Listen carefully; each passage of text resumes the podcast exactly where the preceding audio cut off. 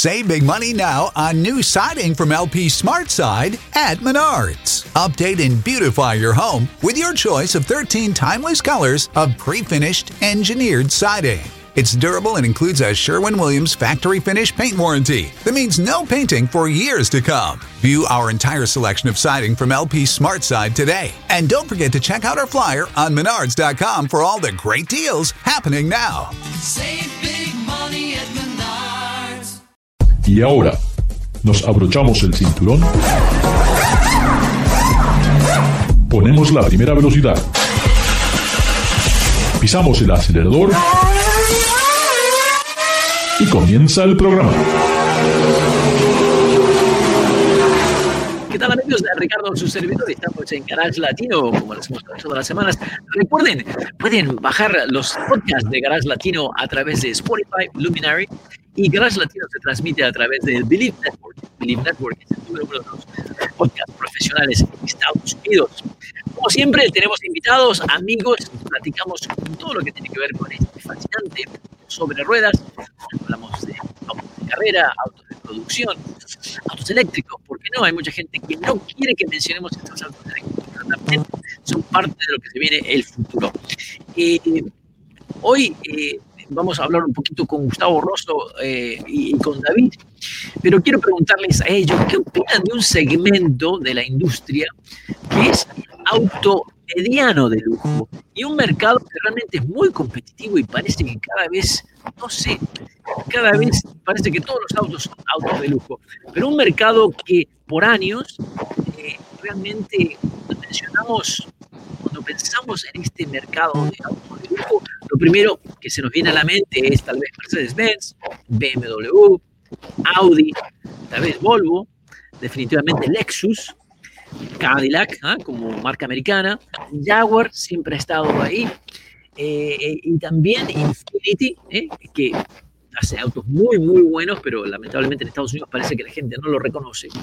Pero tuve la oportunidad de manejar un auto que entra en ese segmento, y quiero escuchar el comentario de ustedes dos, porque quiero ver, que, ver que ustedes qué opinan de este vehículo que primero me gustó mucho cómo se ve. Me pareció que tiene una carrocería muy, muy linda, eh, especialmente la versión R, que viene con rines de 20 pulgadas, un motor 4 cilindros turbo, casi 270 caballos de fuerza, tracción a las cuatro ruedas, un interior que es muy sobrio, pero bien realizado, eh, típico, típico del auto alemán tradicional. Y bueno, lo primero que sentí cuando manejé este auto en la autopista, dije, bueno, este es el auto hecho para el autobahn, pero no es un Mercedes, no es un Audi, no es un BM.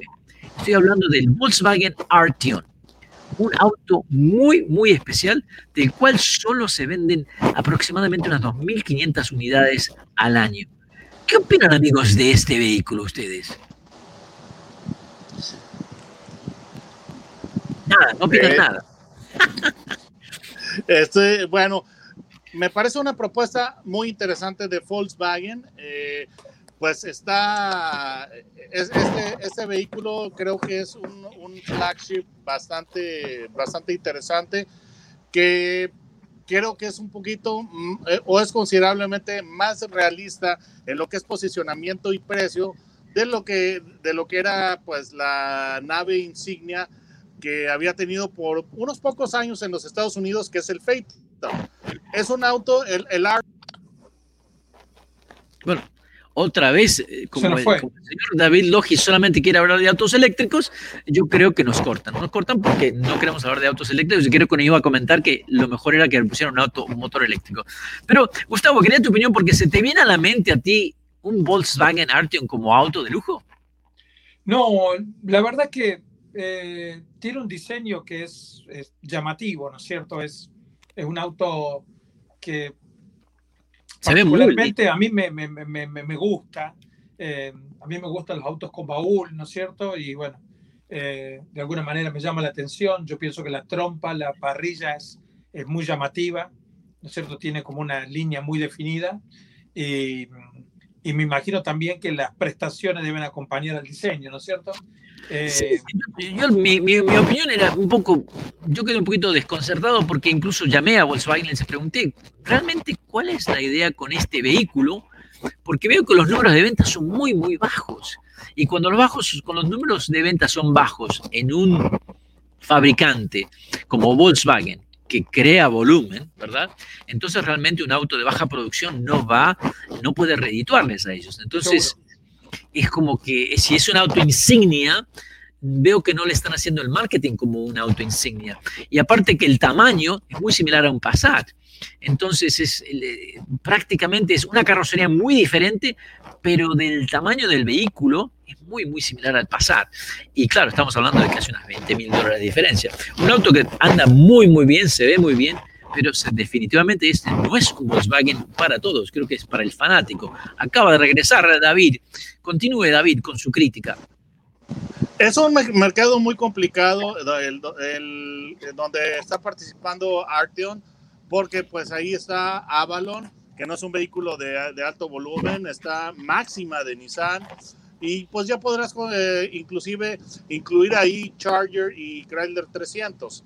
Es un auto que es bastante interesante porque es muy funcional eh, en cuanto a que es un hatchback, pero está disfrazado como un sedán. Eso es un concepto muy europeo. Lo está utilizando en modelos como de, de ay, si no recuerdo.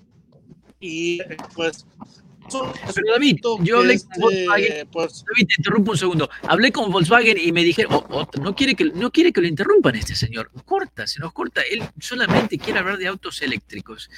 No puede ser. Eh, otra vez, hablé con Volkswagen y, me dijeron que era un auto de lujo. Y sí, creo que tiene todos, todos los atributos de un auto de lujo. Muy lindo. Eh, pero otra vez, eh, ¿cómo, ¿cómo, posicionar este auto frente a un Mercedes-Benz, a un Audi, a un Volvo, este, a un Audi, a un Lexus? Eh, muy, muy difícil y creo que es un auto que realmente es para los fanáticos de la marca. y para los fanáticos de la marca creo que les va a gustar porque el auto realmente anda, especialmente probé la versión R, que es la que tiene los rines grandes, rines más anchos, y realmente la suspensión se puede eh, programar a un nivel sport que realmente me gustó mucho cómo anda en la autopista. En las curvas cerradas eh, tuve la oportunidad de ir a uno de estos Canyon Roads muy famoso que se llama Turnbull aquí en California. Bueno, mm, eh, no es un auto que te diría es una coupé súper deportiva, no. Este es un sedán de lujo que está hecho para andar en el autobahn y sí, en la autopista el auto se siente súper cómodo a 80 millas por hora. A esa velocidad el auto anda excelente. Así que eh, lo traemos a David otra vez, porque se enoja con David, no lo dejamos hablar y se va, corta. Se pone serio, se pone un sombrero. No sé qué le pasa a David hoy. Hasta fíjese. Ahora prende el ventilador, ya, prende el ventilador. Ya, prende el ventilador, apaga el ventilador. No sé qué le pasa a David hoy. Está muy, muy raro, David. Parece que no le gusta hablar de Volkswagen. Y, eso que lo hacen en México. No, hasta ahora nos, empieza a hablar en azteca, cosa que no entendemos tampoco. Estoy solamente con datos celulares. Lamentablemente, David no sé, tiene problemas técnicos.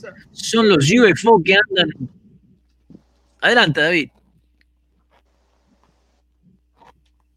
Bueno, se, fue otra vez, se fue otra vez. Yo tengo una pregunta. ¿Este auto viene siendo el equivalente de un Audi A7? No, no, no. No, no, no. compite con el Audi A5. Compite con el Audi A5, con el Mercedes, con el C-Class, con el BM3, con el, eh, con el, con el Volvo 60, con el Jaguar XI, con el Cadillac City 4 y un auto del cual no nos podemos olvidar que acaba de ingresar en esa categoría y un auto que realmente le está pegando bofetadas a varias marcas, que es el Genesis, Genesis G70. Un sedán muy, muy lindo que realmente está dando mucho que hablar. Estamos en Garage Latino con Gustavo Rosso y vamos a continuar la práctica sobre lo que es indicar ¿ah? una categoría que en su momento estaba al mismo nivel de la Fórmula 1 y queremos que regrese, realmente queremos que regrese a eso porque creo que para los que amamos el deporte motor realmente lo merece. Lo merece. Ya regresamos. Gracias por participar con nosotros. Garage Latino sale al aire por la cadena nacional Believe Network. Visita la página garagelatino.com, dale un like a Facebook Garage Latino y envía tus comentarios. Garage Latino está disponible en iHeartRadio, TuneIn, Stitcher, iTunes, Luminary y por supuesto Spotify. Así que baja el podcast y compártelo con tus amigos. Hasta la próxima. Thank you for listening to Believe. You can show support to your host by subscribing to the show and giving us a five star rating on your preferred platform. Check us out at Believe.com and search for B L E A V on YouTube.